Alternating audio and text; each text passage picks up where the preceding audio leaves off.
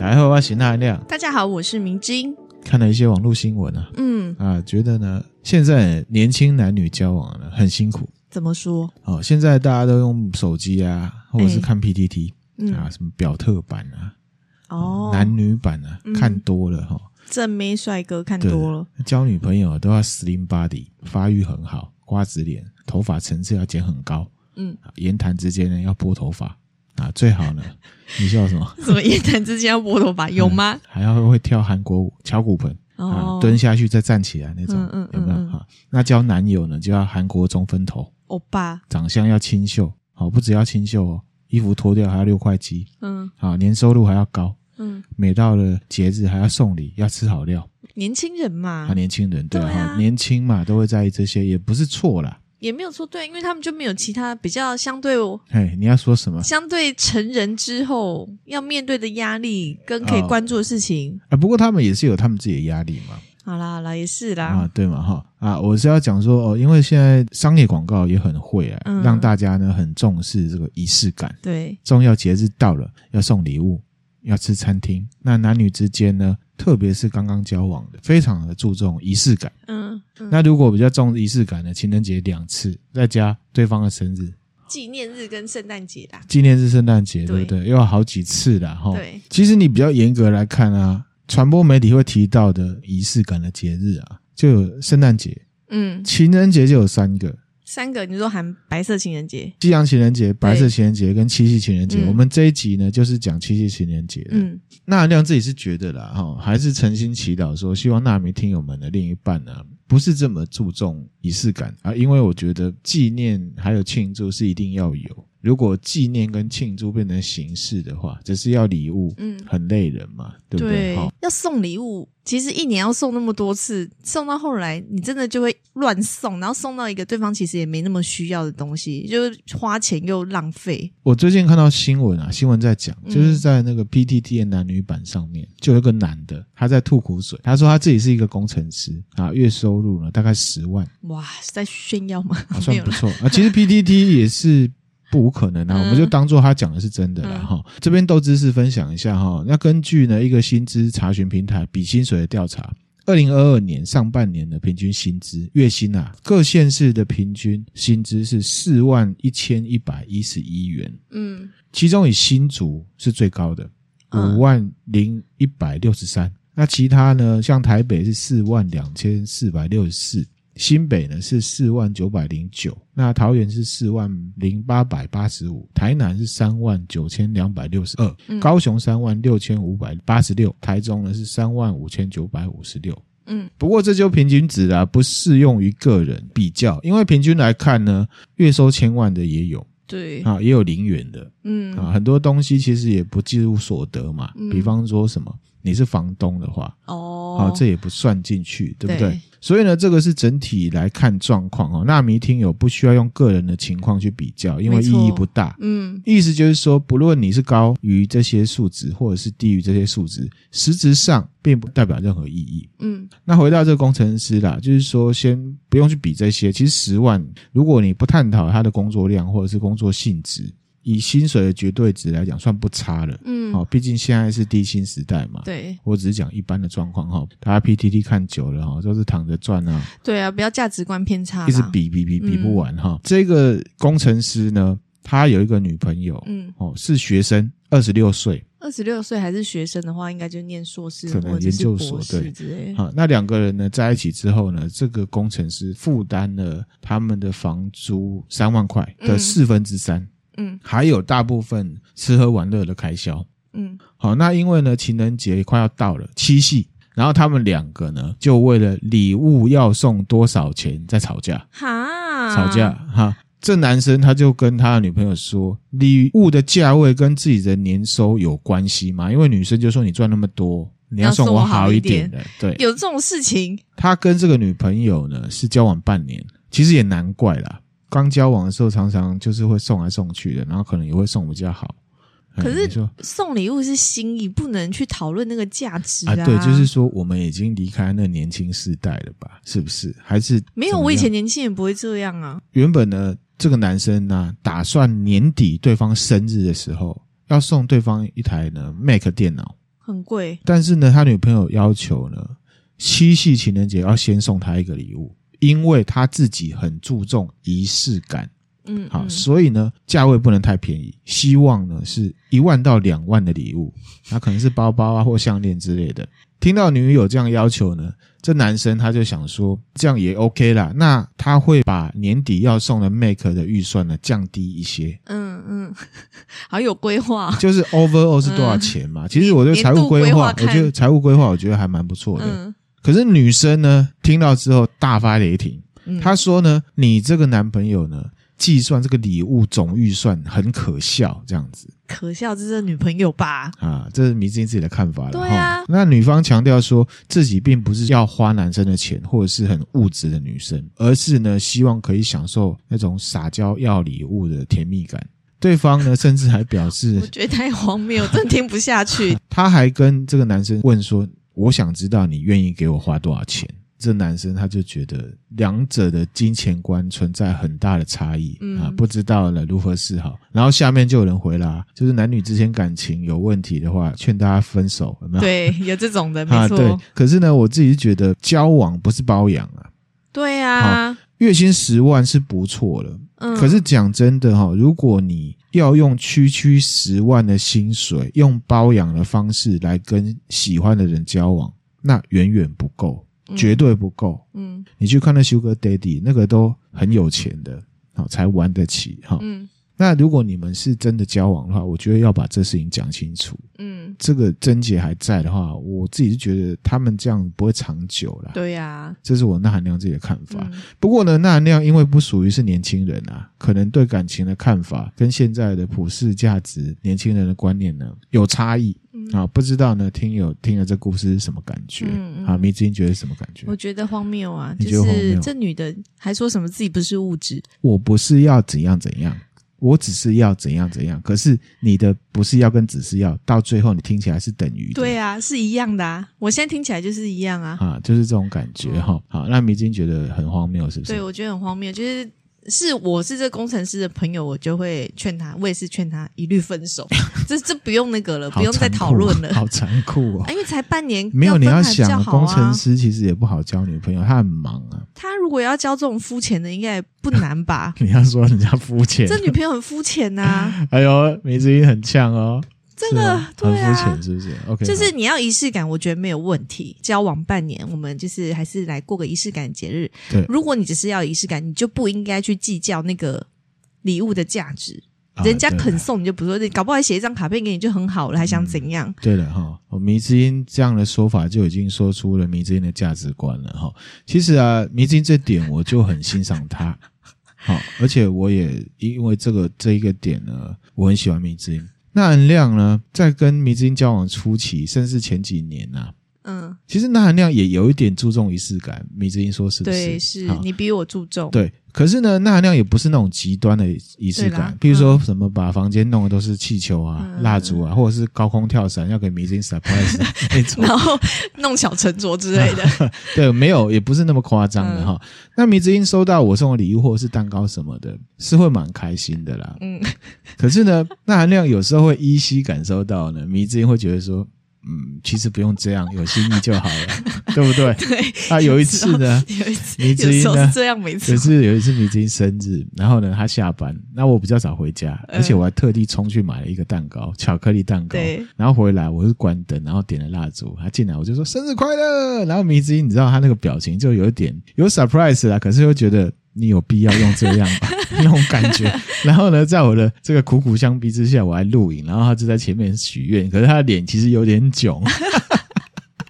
还好，那次还好，那次还好。啊、真的吗？嗯嗯。可是我觉得有感受到你的囧，你知道吗？哈，所以呢，迷之音其实是一个蛮务实的女生啊，其实蛮注重钠含量的行为。她很注重钠含量平常对她好不好？哦，对，是不是真的关心她？啊，迷之音刚刚有翻白眼，我没有翻白眼，我是在想一下。反而节日它并没有一定要仪式感。对啊，我觉得两个人相处真的有心，平常就可以观察对方需要什么，在适时的时候送他。对，然后比起你生日的时候，其实什么都不缺，硬买个什么东西送他的好。啊，对，我自己是这样，这是迷之音的看法，然后分享给大家哈。迷之音这样讲法也很符合我们《道德经》讲到，我们事情看本质嘛。嗯，甚至呢，有时候他送他礼物，他会觉得好像有一种 OS 说：“你送我这干嘛？”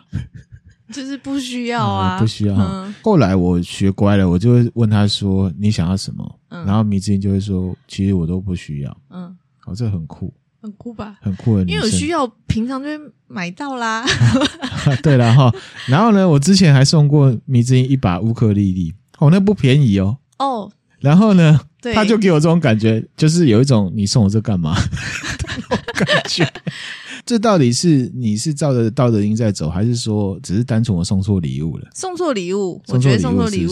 但比如说，你记不记得我们刚交往的时候？对，有一次我跟你说，哎，我下班后跟同事去逛街，看到一个什么东西，我觉看到一个，而且只是腮红哦。然后我那时候也没有期待你，没有期，我也不是。要跟你讲说，哎，我需要这个，你要买个。我只是跟你分享，嗯，逛街的时候啊。后来我跑去买，后来你自己跑去买，对。然后我说我不是超感动的吗？对对对，我就觉得那个就是就是很棒的感觉，符合你的需求，然后表示呢，我有都把米子音的话听进去。对，而且那也不是在什么什么节日之下送的吧？不是，那平平日只是听到你有好像觉得那不错，我就去买这样子。嗯，好，就大概是这样子啊。只是呢，就是有时候也是会踩到雷，比如说乌克丽丽就是。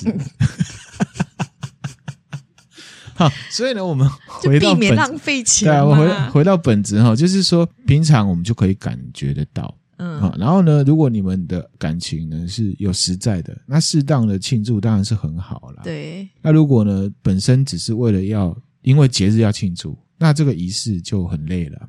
嗯，好，对不对？会有负，反而变成有负担，就失去意义了。对哈，所以我要很感谢迷之音啊，也祝迷之音呢七夕情人节快乐啊！也祝你七夕情人节快乐啊！啊，谢谢哈，跟你在一起我都很快乐的，那就好。其实我们在这个第六集啊，幸存者偏差也有提到，嗯，啊，要看你另一半呢是不是爱你，不是看他做了什么，嗯。要看他没做什么啊，这也分享给大家哈。啊，回来了。其实我们今天呢是要分享七夕情人节的由来了。由来，因为上个时候刚好七夕嘛。对，在东方文化圈呢，包含台湾，七夕情人节呢就是农历的七月七号，也在鬼月的时候。嗯，那以前有一部日本的爱情片嘛，《七月七日晴》。对啊，讲的就是爱情故事，嗯，对不对？那迷之，你知道七夕情人节的由来是什么吗？就是牛郎跟织女嘛，啊、他们一年只有这一天可以见面。对，没错哈。嗯、那我把它细细的分享，可能有一些东西大家会觉得蛮有趣的。好，好，七夕情人节刚刚讲的牛郎织女的故事呢，是中国四大民间故事之一。嗯，好，四大民间故事有很多种说法，我只取其中一个。好，中国四大民间故事，第一个呢是梁山伯与祝英台。哦，爱情也是爱情故事，也是爱情啊，他们的共同点都是爱情的。嗯，好。第二个叫《白蛇传》，这也算是《白蛇传》很，我也喜欢。许仙啊，许仙爱上白蛇，这也是一对男女被分离的，对对对，然后不能相爱这样。对啊，还有什么孟姜女？孟姜女哭倒长城的那个，对，因为她的老公被秦始皇叫去做长城了嘛，嗯、死在那。最后一个就是牛郎织女啦，牛郎织女哦，牛郎织女哈。好，牛郎织女的故事呢，我们来分享一下。好，啊，牛郎不是那种穿丝质衬衫撕开之后身材很壮的那一种啊，哈。嗯，牛郎牛。牛郎织女呢，其实是两颗星，他们星星。啊，天文学上面的星星，嗯、真实存在的哈，俗称呢织女星跟牛郎星。嗯，在天文学里面呢，牛郎星就是河谷二，嗯，河谷二，河就是河流的河，谷就是打鼓的鼓啊，一二三四的二，嗯。啊，俗称牛郎星。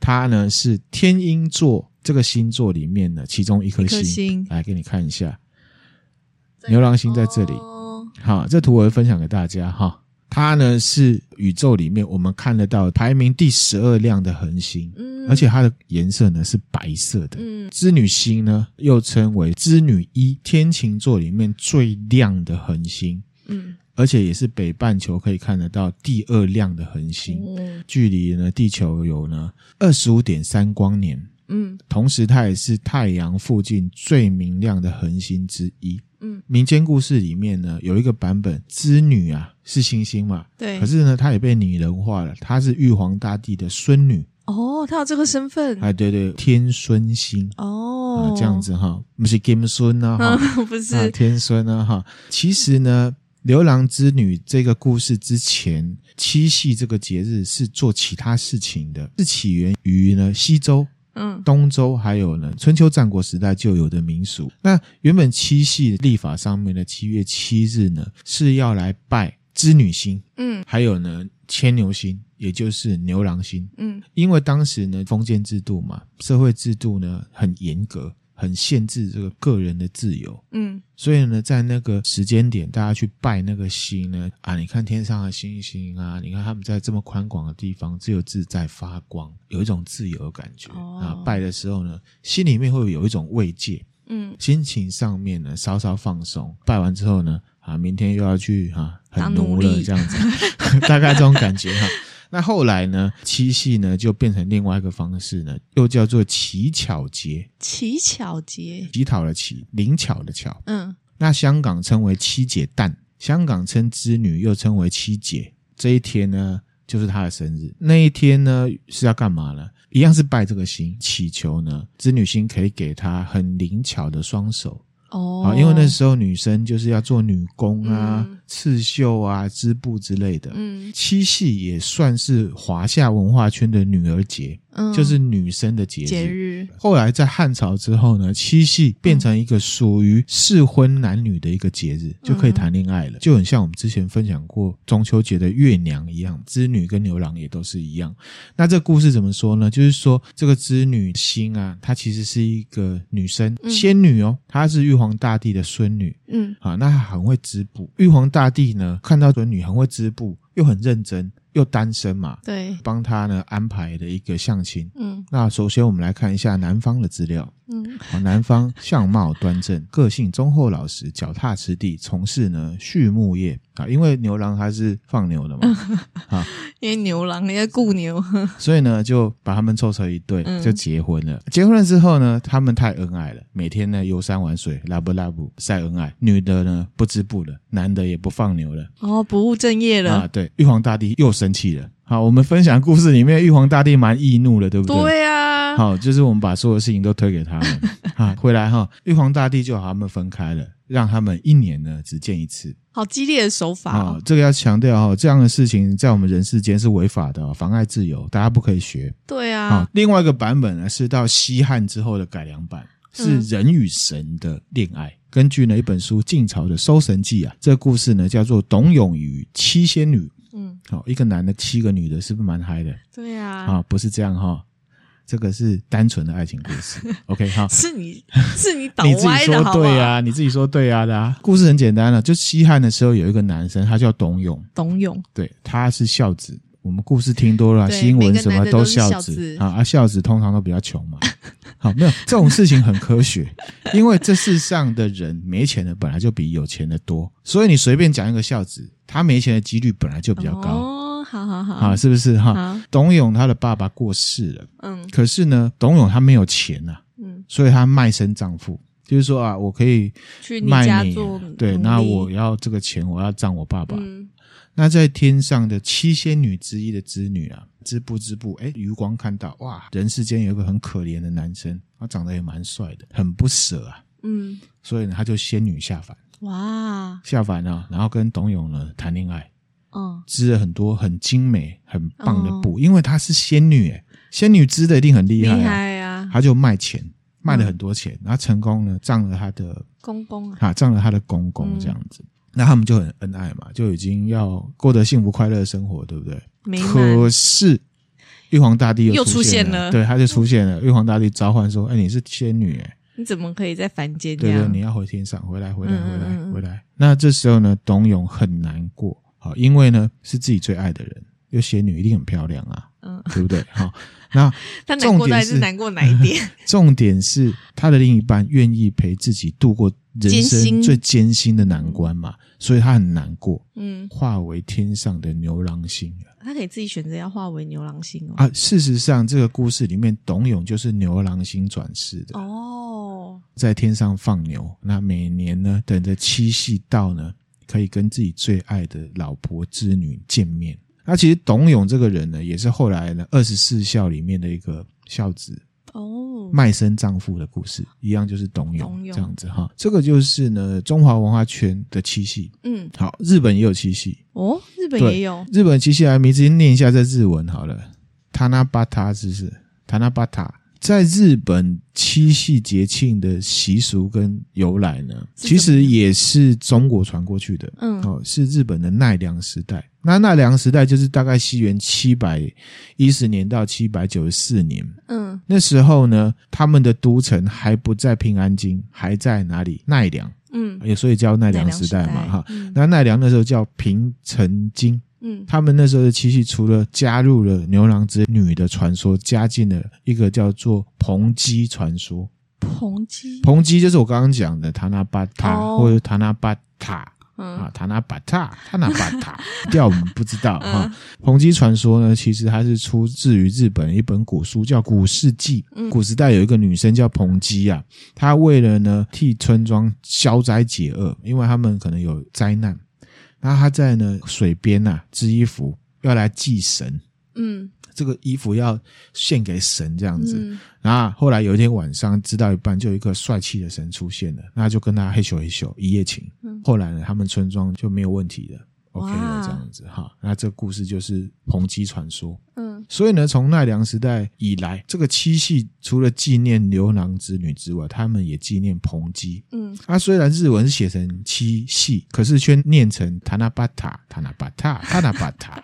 会日文的朋友呢，可以跟我们说怎么念？念成就是蓬基，可是写成七夕。日本的七夕呢，现在因为明治维新的关系，改成了国历的七月七号。哦，好，所以对我们而言，我们今天是七夕，可是他们已经过完了。过完了。古代的日本七夕干嘛呢？在他们的宫中啊，会祈求呢。Keikoto 就是记忆啊，他们的记忆，嗯嗯，一样是让自己的记忆呢进步，跟中国原本的传说是一样的。嗯、那同时这一天呢，也会祭神，嗯，天皇呢会看什么相扑比赛？哦，他们是那天看相扑比赛、哦，对，会看相扑比赛。然后文人之间呢就会写诗念给皇帝听，然后皇帝就说：“哈哈哈哈，太妙了啊！你也来一首吧。”就类似这样子，就展现自己才华的时刻。对对对，没错。嗯、那到了后来的平安时代。呢，他们的祭神就改成是祭星星、织女跟牛郎星，去拜那个星星。到了江户时代，离我们更近了。它就成为了五节之一。嗯，日本有五节啦。我们去无印良品有没有看他们的记事本？上面有很多节日，我们看不懂嘛。那其中就有五节，哪五节呢？第一节就是人日节，人日节。上巳节是第二节，嗯，端午节第三节，七夕节是第四节，嗯、第五节是重阳节。嗯，那我们岔题一下，顺便讲一下哈。那人日节就是一月七号，国历，嗯，一年刚开始嘛，祈祷一整年呢，呃，希望可以阖家平安。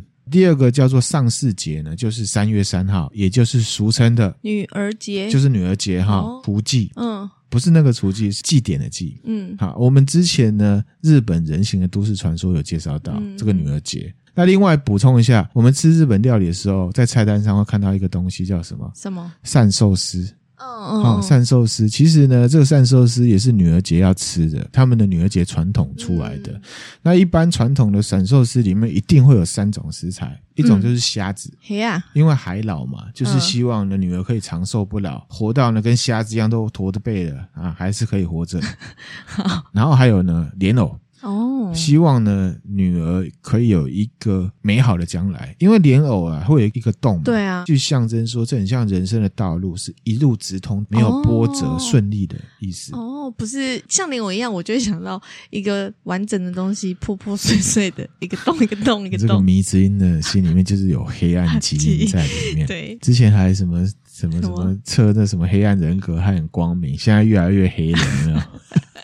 可能是那含量害的，没有联想力嘛？大家联想力不一样。对对对啊，那第三个东西就是豆子，啊，因为日文叫妈咪嘛，嗯，希望自己的女儿可以呢健康成长，而且身体强壮，勤奋工作，然后呢坚强的过生活。因为日本有一个词叫做妈咪尼，坚强的干什么的意思哦，啊，所以会有妈咪。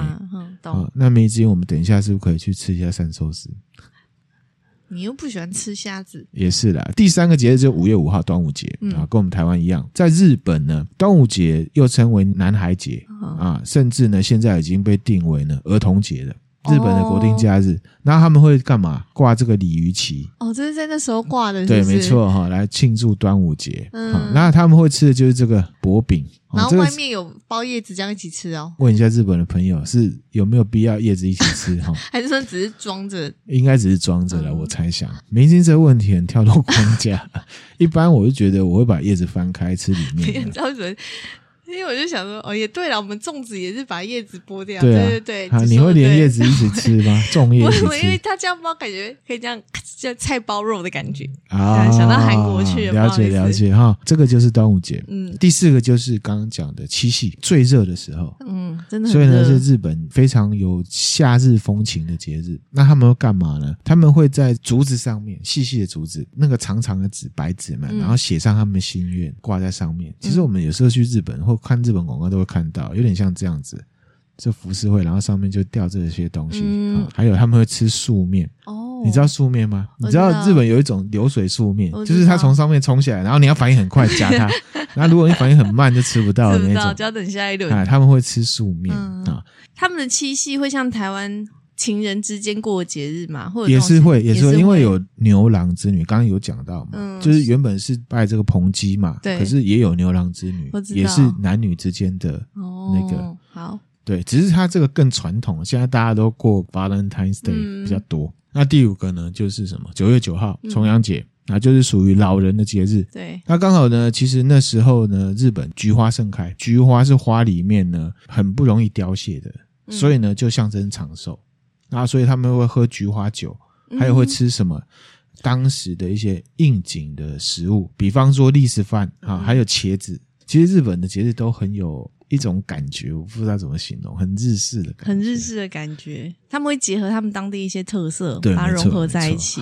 那韩国呢？韩国也是有过七夕哦。哦，好，韩国他们一样一样是源自于呃中国这边的牛郎织女，牛郎织女的哈不一样，他们会拜北斗七星，嗯，他们称为七元君星啊，嗯，做这个节瓜煎饼，节瓜煎饼感觉很好吃诶，这个看起来很好吃，嗯，好，其实各种瓜类钠含量是分不出来的，我们统称不啊这样子，没，你不要再乱误导，可是其实这个节瓜呢是黄瓜的一种啦，嗯，正式。学名叫呢，Summer Squash，夏天的瓜，对，中文叫夏南瓜。哦，好，然后我有去查了这个节瓜的台语啦，鬼安逆，可是我从来没有听过，我也没有听过。那这东西呢，就蛮健康的，好吃啊，有碳水化合物，有蛋白质、维生素 A、B one、B two、C、核黄素、果糖、胡萝卜素、磷、钙质、铁质、矿物质，营养丰富。李时珍《本草纲目》记载，节瓜。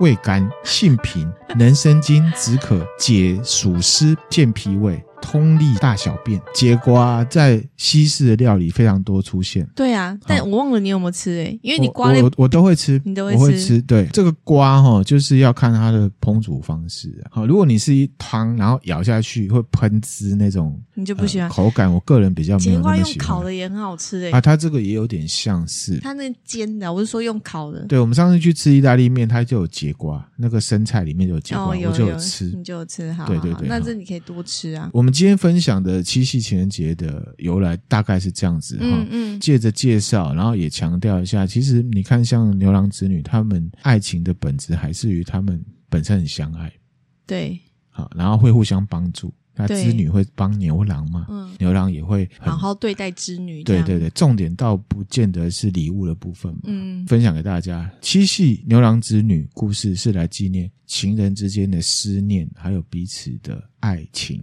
嗯，还有彼此的珍惜嘛。嗯，所以呢，如果你们的爱是存在，你心里面应该是感受得到了哈。送礼呢，纪念吃大餐，当然也是需要的。可是呢，如果你只能靠这样的东西才能感受到对方的爱的话，那可能就。比较可惜一点了，要衡量一下了，要衡量一下哈。那这边祝呢，所有呢听友纳米呢，有另一半的，没另一半的呢，都快乐。嗯，爱呢是很难证明的东西，可是呢，如果你感觉到，那就是了，它就存在，它就存在了哈。有时候不太需要用物质跟形式来证明。对没有另一半的听友呢，我也想要说，《道德经》嘛，有跟无都只是过程。嗯，有呢有有的好。嗯，无呢也有无的好啊，其实都一样。活在当下，接受自己的状态，开心平顺的过好每一天呢，才是最重要的。最后呢，祝大家还有迷之音呢，七夕情人节快乐！也祝那含量七夕情人节快乐啊！很感谢呐，啾咪哈！呃，我这边呢，其实我有在 IG 上面问大家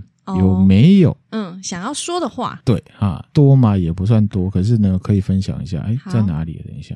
问了大家之后呢，大概分两类啦。嗯，啊，一类呢就是没有另一半的，嗯，然后他就来跟我说，啊或者是有的是分手的。我这边呢会念他的账号，可是呢部分马赛克。有一个呢叫做 W I N N I E L A U，然后叉叉叉。他说另一半你在哪？在哪里呢？好，所以的代表呢，他单身。那各位听友呢，你也单身的话，可以来问我他是谁，是不是可以认识一下？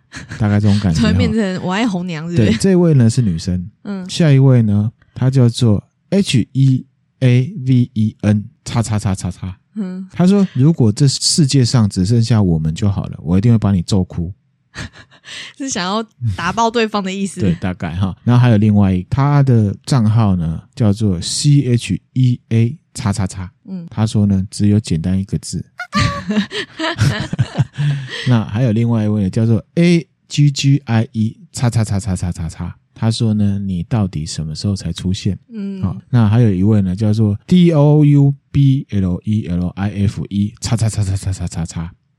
他说呢很热。不需要靠这么近。